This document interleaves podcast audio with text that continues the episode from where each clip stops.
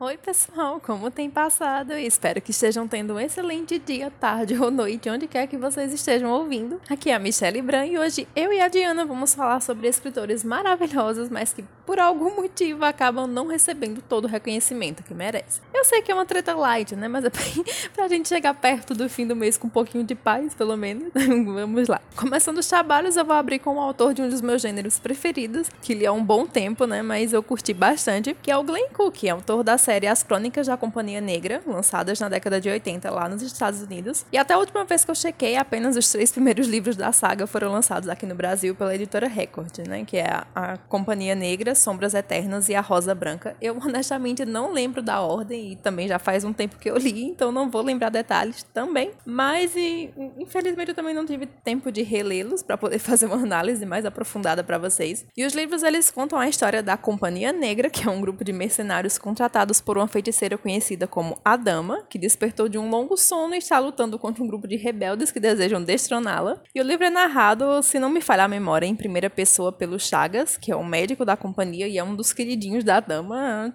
Ali no meio até dá para você chipar se você é desses. apesar de ter algumas coisas meio clichês, como uma profecia e um escolhido, eu achei maravilhosa a forma como o autor deu uma subvertida bem interessante nisso e conseguiu inovar no gênero, mesmo usando esses tropes que já são bem famosos e até um pouquinho já desgastados, a gente pode dizer assim. Para começo de conversa, a briga ocorre entre duas mulheres, né, a dama e a rosa branca, então não temos um escolhido e sim uma escolhida. E o autor escolheu narrar pelo ponto de vista de alguém que está alinhado a essas forças mais vilanescas, por assim dizer, né, o que acaba dando outro olhar totalmente diferente para a trama. E ele também usa um conceito que eu vi em outras histórias já, mas bem pouco desenvolvido e quase nunca com profundidade, que é o fato de os feiticeiros nunca usarem o nome real, né? Porque eles acreditariam que o nome carrega uma força mágica também, e aquele que conhece o nome verdadeiro de algum feiticeiro ou mago pode acabar aprisionando e trazendo algum prejuízo para ele de alguma forma. Então, resumindo, apesar de o livro trazer uma mensagem que eu particularmente discordo e até acho um pouco perigosa, né, que é essa de que não existe certo e errado, né, tudo é relativo, que eu meio que discordo porque eu acho que o certo é certo mesmo que ninguém esteja fazendo. E o errado é errado mesmo que todo mundo esteja fazendo ao redor de você, né, que às vezes a gente pode precisar fazer algumas coisas erradas, mas é por necessidade ou para evitar que algo pior ainda aconteça, mas que isso não torna aquela ação certa. E enfim, não né, tô aqui para falar do livro, não de filosofia. mas enfim, apesar de trazer essa mensagem que eu acho um pouco nociva, assim, é um, é um livro muito bom, justamente porque quebra esses clichês, né? E traz uma certa inovação ao gênero. Então, alguns capítulos eu lembro que eles são bem longos e um ou outro é até um pouquinho mais denso, um pouco mais pesado, mas é justamente porque ele é mais focado nessa parte de dark fantasy. Então, quem gosta desse estilo pode mergulhar de cabeça, né? Me ajudar a aumentar o fandom, que é pra ver se eles traduzem mais livros do Cook aqui no Brasil, né? E agora vai daí, Diana, nos ouvimos depois. Beijos e até mais. Olá pessoal, obrigada Michelle. Para o tema de hoje decidi trazer a saga Vampire Academy, da autora norte-americana Michelle Mead. A saga Vampire Academy é ou foi uma série de livros de fantasia urbana sobre vampiros. É narrada por Rose Hathaway, a protagonista, e conta a história dela e da sua amiga Lisa Dragomir na Academia de Vampiros, que é a tradução do título Vampire Academy, em Santo Vladimir, foram lançados seis livros da saga, alguns deles nem tiveram lançamento em Portugal, entre 2007 e 2010. A série tornou-se best-seller no The New York Times, mas não teve um grande sucesso em outros países. Em Portugal, o spin-off chamado Bloodlines um, nem chegou a ser lançado e já no Brasil a venda não foi lá grande coisa.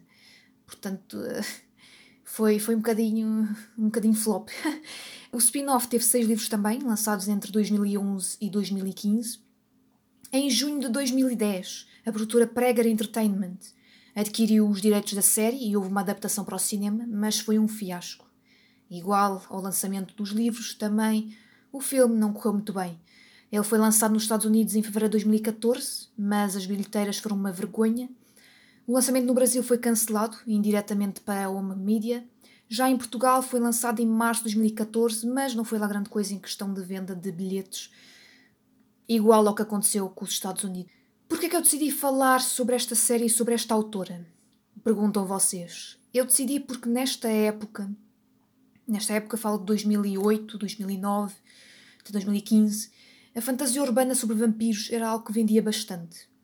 Nesta época tínhamos a saga Crepúsculo, ou Twilight, no auge. Esta saga foi totalmente apagada do mundo e ofuscada por Crepúsculo.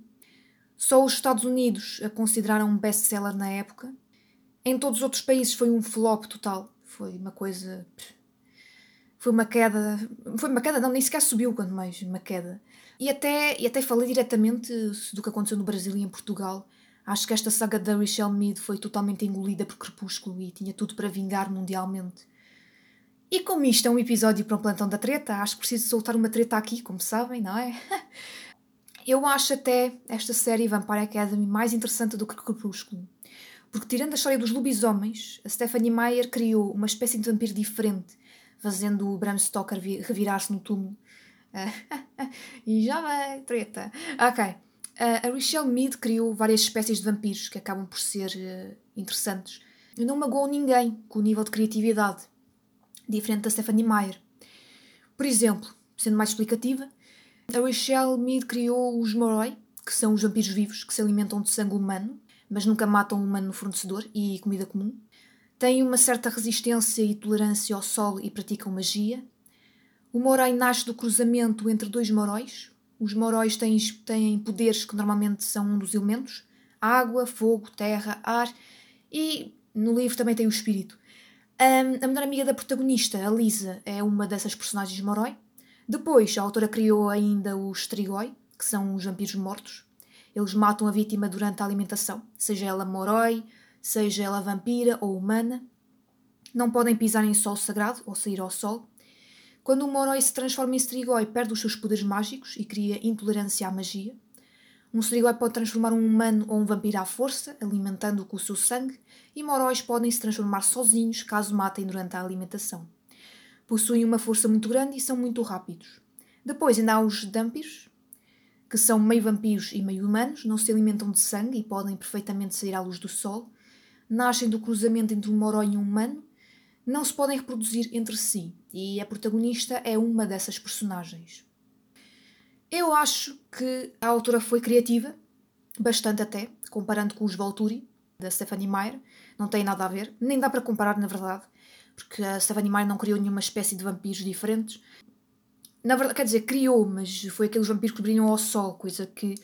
Uh, coisa que o Bram Stoker não, não iria gostar muito disso. E penso que é isto. A Rachel Mead e a sua saga Vampire Academy deveria ter tido uma maior visibilidade nos outros países. Foi algo que. Acho que a autora foi. A autora, a autora não, mas eu acho que a própria saga foi um bocadinho subestimada não tanto a autora, porque as pessoas, acho que algumas delas conhecem a Richelle enquanto autora e por ter, pelo menos por ter escrito o primeiro livro da saga, que pronto, enfim, em Portugal acho que só o primeiro livro é que ainda se encontra à venda. Encontra-se à venda e nem é pela editora, é por outras pessoas que querem vender novamente, querem, querem vender o seu, o seu exemplar. E é isto. Uh, terminamos o episódio de hoje. Esperemos ter sido canceladas mais uma vez. Esperemos que tenham gostado. Se gostaram, deem-nos um like ou sigam-nos nas nossas redes sociais. Caso tenham alguma sugestão, deixem-nos saber. Inscrevam-se ou subscrevam-se no canal e até ao próximo plantão da treta.